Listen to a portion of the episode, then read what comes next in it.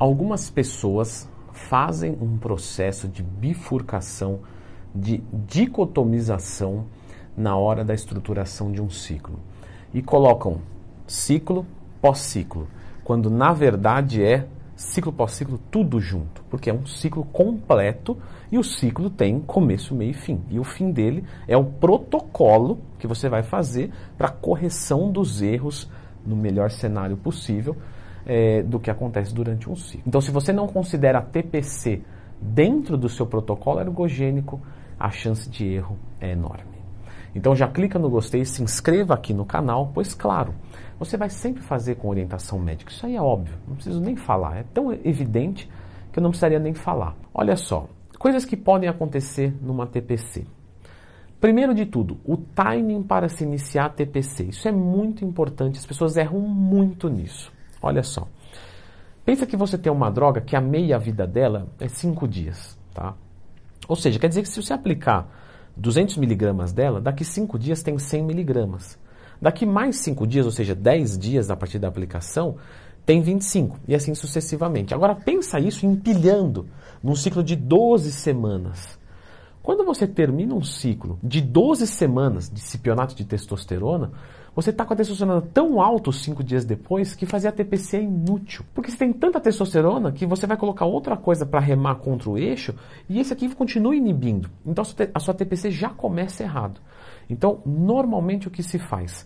Pelo menos de 3 a 4 vezes a meia-vida da maior droga que deve ser a testosterona num protocolo. Ou seja, usei ali um cipionato, no mínimo, eu vou começar a TPC 15 dias depois da última aplicação. Dependendo do, do empilhamento que foi feito, 20 dias depois. Você tem que começar a TPC com os hormônios o mais em baixa possível, para que você consiga fazer o processo de retroalimentação para estimular o seu eixo e subir. E você só consegue isso se você tiver hormônios androgênicos em baixa. Outra coisa que vai acontecer, a inibição do eixo.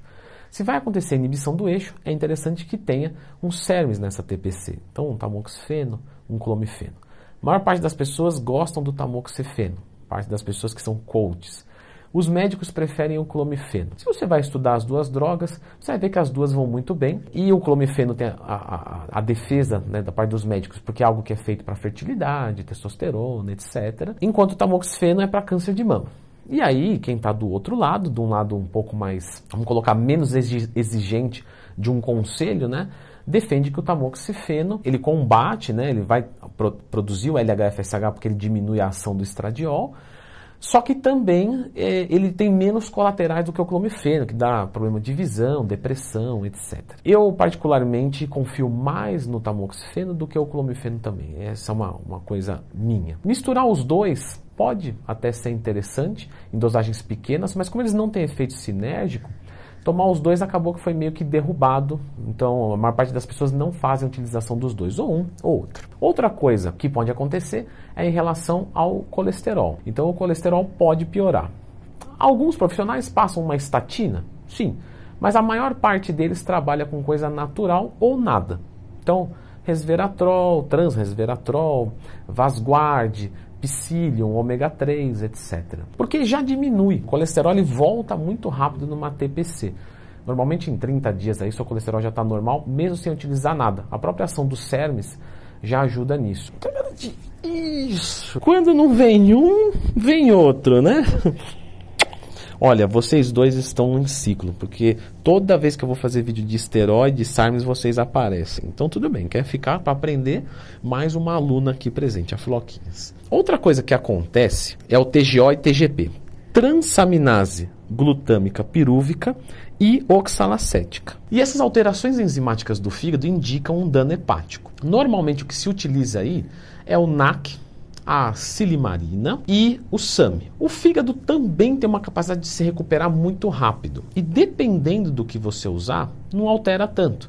Então, se você usar uma nandrolona, uma testosterona, você não vai ter uma alteração muito grande. Logo, você às vezes não precisa utilizar é, alguma coisa desse tipo, porque não é um 17-alfa-quelato, não é metilado, a alteração enzimática hepática costuma ser muito baixa ou nula. Outra preocupação é a libido. Tá? A libido é, ela pode cair, principalmente nas duas primeiras semanas, dependendo do protocolo. E se acontecer isso, normalmente não tem muito o que fazer, tá? Porque a texto está muito baixa, então muito assim coisa para fazer não tem. Mas dá para ter alguma é, dignidade. É, a Ioembina pode ajudar, o Tadalafila pode ajudar e o Proviron. Tá? O Proviron não é esteroide anabolizante, Lentuin, que eu vi num vídeo seu, sempre tinha uma dúvida, lembra de procurar Lentuin mais tema, acho muito bonitinho quando vocês mesmos escrevem isso nos comentários, alguém faz uma pergunta, procure Lentuin mais tema que você vai achar legal. Sim, o Proviron é, só que ele não vai aumentar a sua testosterona total. Ele aumenta a testosterona livre e libido pela diminuição do SHBG. E aí você não tem uma inibição do eixo com ele. Então dá para se utilizar numa TPC e é bem interessante. E aí isso pode ajudar também na libido. Manutenção dos ganhos, pessoal. Quando a gente fala de manutenção dos ganhos, nós estamos falando aí é, de algo que, dependendo do estágio que você se encontra, não é possível, Floquinha. Sabia disso? E por não ser possível, né, você simplesmente tem que encarar que você vai ter perdas.